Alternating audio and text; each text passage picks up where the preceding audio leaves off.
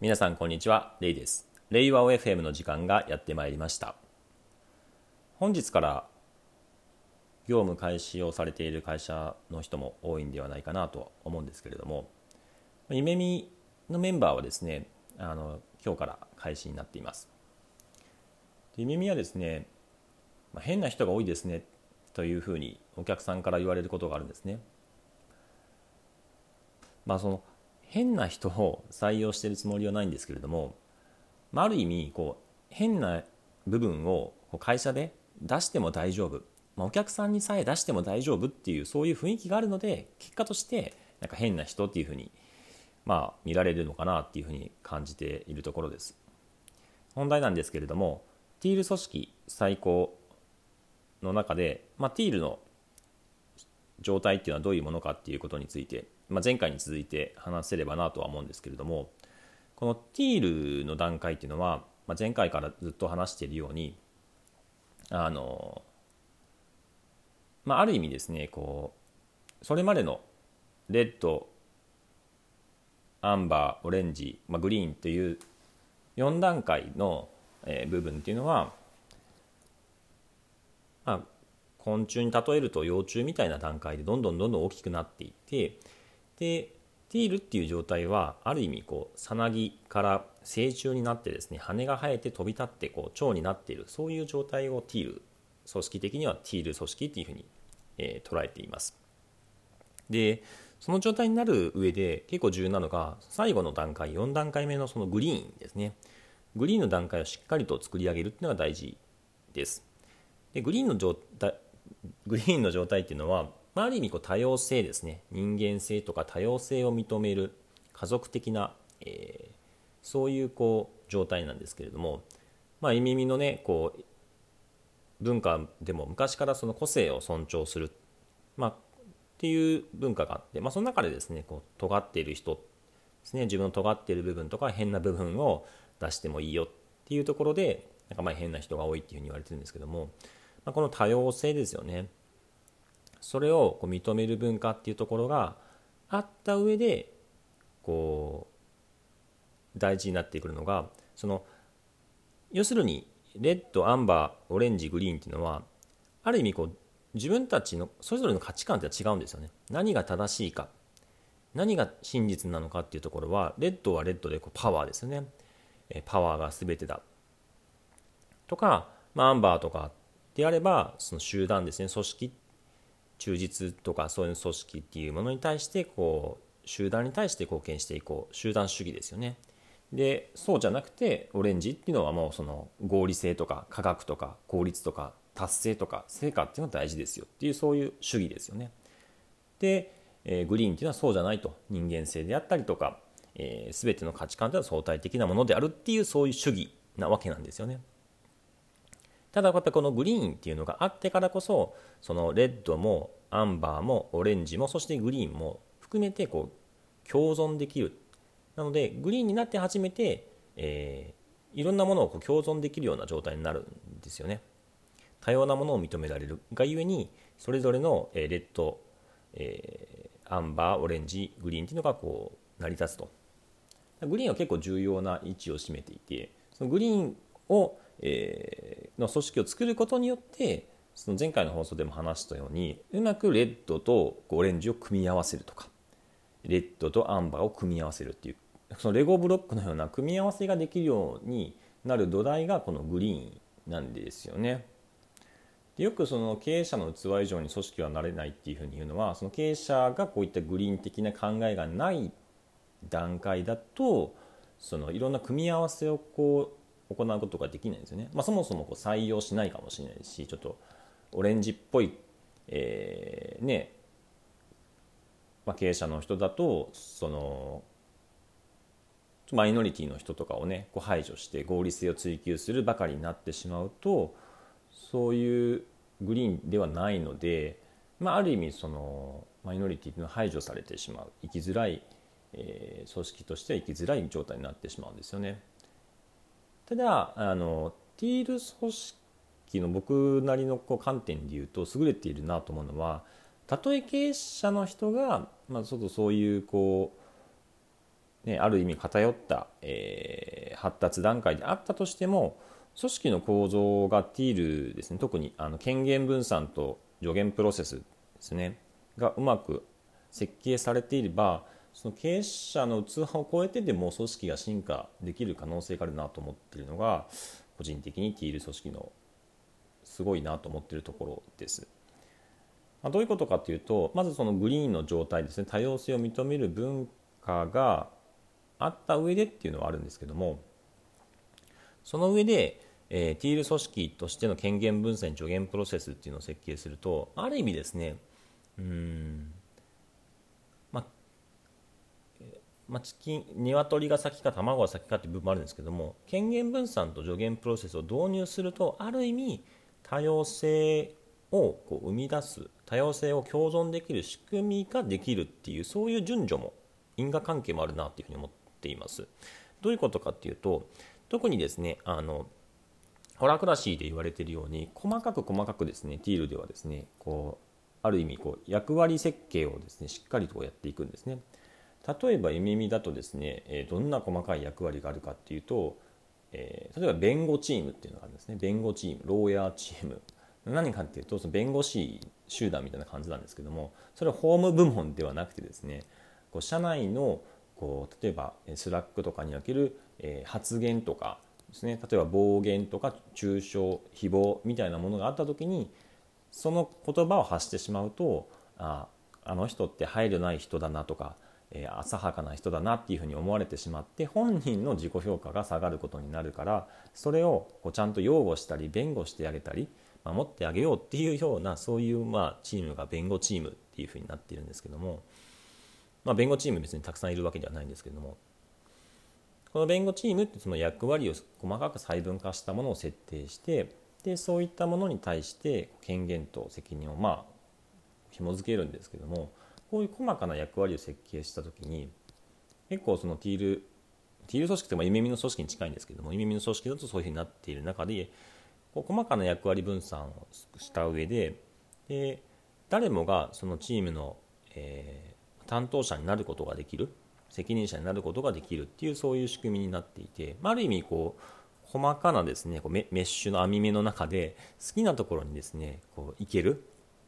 どこに立ってもいいですよどこに行ってもいいですよっていう形でたくさんその場所が用意されていて誰でもそこの好きな場所に行ける、まあ、どのチームに所属することもできるっていうようなそういうこう流動性というか自由度がたくさんある状態だと、まあ、ある意味ですね自然にその多様なあの個性個性っていうところを生かした上で多様性っていうのがなんか共存できるようになっているなっていうふうに感じています。まあ、特にですね耳の場合はですねあの移動ですよね。人事異動とかの移動とかっていうところが自由になできるようになっているのでこうマネージャーの人があなたはこの弁護チームでやってくださいみたいな形でこう配置をこう権限を配置する権限を持っているマネージャーがいるわけではないので誰もがこう自由にですねこうね好きなところに行けるんですよ。ディズニーランドにディズニーランドであればディズニーランドに行った時にどこに行こうか。いやビッグサンダーマウンテンに行こうとか。ね。そういうあのカリブの海賊に行こうとかそういうものをですね自分でこう決めることができるんですね自然にでその結果そのなんかこうスリリングなねこうジェットコースターみたいなものでこう気分よくやりたいっていう人はまあそこに行くでしょうしちょっとこうゆったりとしたいっていう人はそういうアトラクションに行くと思うんですよね。それも自然にその人のこう好みとか、え個性っていうのに合ったそのアトラクションに行くはずなのでで会社組織もそういうふうに設計するとある意味ですねこう自然なこう適所適所適材、えーま、適材適所っていうよりは適所ですよねしっかりとした明確にこう細分化されて役割に対して適切な人がちゃんと割り当たる割り当たるっていう状態になるので別にこう、えー、マネージャーの人がですねこう配置するっていう必要ってないなっていうふうに感じているんですよね。でこういうまあその組織設計ですよね権限分散役割分散と助言プロセスっていうものをまあ導入するとある意味こう自然な形でですね多様なこう多様性がですね共存できる状態になるんですよね。これがそのそういう組織設計ではなくてマネージャーの人が配置するっていうふうになった時にさっきの自分の器以上の問題が出てくるんですよね。そのマネージャーの人がそのどうしてもその器としてなんか多様性を認められない状態だとなんかそのそういうこう役割をですね与えられないんですよね。あいつは例えばなんかあのまあ、部下の人をねこう捉えた時に一方一方向しか見ないのでなんか良い面を見れなくなってしまうんですよね。悪い面ばかり例えば見てしまったりして価値観多様性を受け入れられないので自分視点でしか捉えられないので成果例えば成果に対してこう達成意欲がないみたいな形で。でも一方では協調性があったりとかっていう面をこう見ることができない。で協調性があることを見ることができないとその協調性を生かした役割っていうのをこうちゃんと設定することができないんですよね。なのでそのマネージャーの人あるいはま経営者の人の器以上にっていうふうにはなってしまうんですけどもそれが自分でこう選べますよ。協調性ある人がその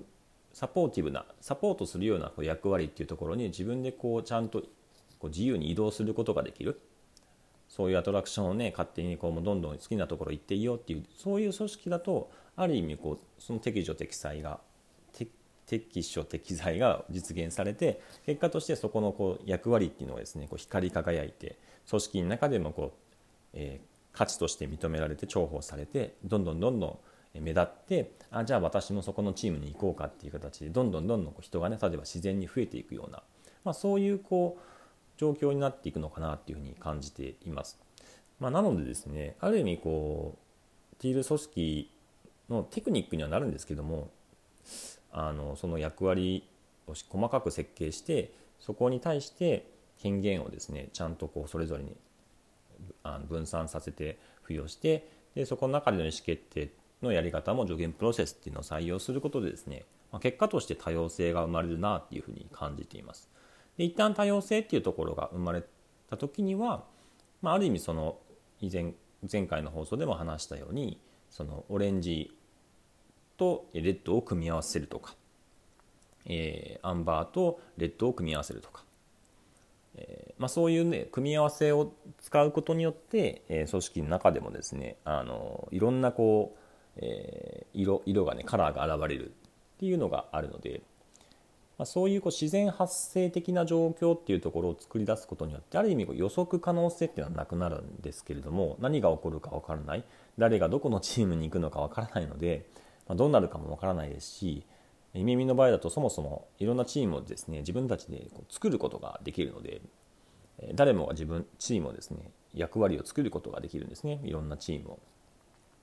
まあ、そういった意味でですねこうどうどう起こるかわからないけれどもある意味こうなんかもう何て言うんですかね自然淘汰的なそのチームを作っても流行らなければ、まあ、チームはなくなるかもしれないですし流行ればですねどんどんどんどん人が集まってですねすごいめちゃくちゃ大きいチームになるかもしれないそういうもうあのある意味こう何ですか市場原理みたいなものが持ち込まれる自然の環境もそうだと思うんですよね。そういうのがこうある意味進化する組織っていう意味でこう進化型って言われてるのがティールのゆえんなんですよね。まあ、そういった意味ではですねあのよくよく考えるとこのティール組織って別に対してこうなんか画期的なものというよりは割と当たり前のものなのかな市場原理ってそうですし町町とか株式市場とか町とか自然とかって全部そういう仕組みに成り立ってますよね。まあ、ある意味こう共通の原理で成り立っていてだからまあその今までのそのオレンジ的な組織っていうところが産業革命以降中心になってきたものなんですけどもそれがちょっと若干不自然だっただけで、まあ、それがちゃんと自然な形になっていくんですよっていうのがこのティール組織のまあポイントかなとは思っているので何かですねあのなんか新しいなんか革命的な革新的な今までにないようなものが現れていくっていうよりはよくよく考えるとまあ普通だよね。そのコミュニティとかってそういうもんだよね。街とかってそういうもんだよねっていうところなので、まあ、改めて考えるとですねあのティール組織ってなんだかあの大丈夫なの？ルールがないんじゃないの？とか、えーまあ、カオス？秩序がなくてカオスになってるんじゃないの？って話なんです。言われることもあるんですけども全然そうじゃないんですよね。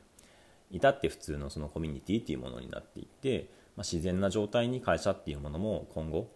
なっていってえー、でそれぞれの会社がその進化型っていう形でいろんな予測可能はできないけれども、えーまあ、いろんなことがですね自然に起こり得るそういうメカニズムが働いて、まあ、流行る会社は流行るし流行らない会社は淘汰されていくっていう、まあ、そういうものがですね加速していくのかなっていうふうに感じています。本日はですね、ティール組織最高の中でも、まあ、ティールっていう状態ってどういう状態なのっていうところをお話ししました。一旦まあティール組織に関してのですね最高はこちらでまああの終わりにするんですけれどもまたですねもう少し深掘りした内容とかっていうところもあったりするので、えー、そちらはですねちょっとタイミングを見て実施したいなと思っております本日はティール組織最高についてでした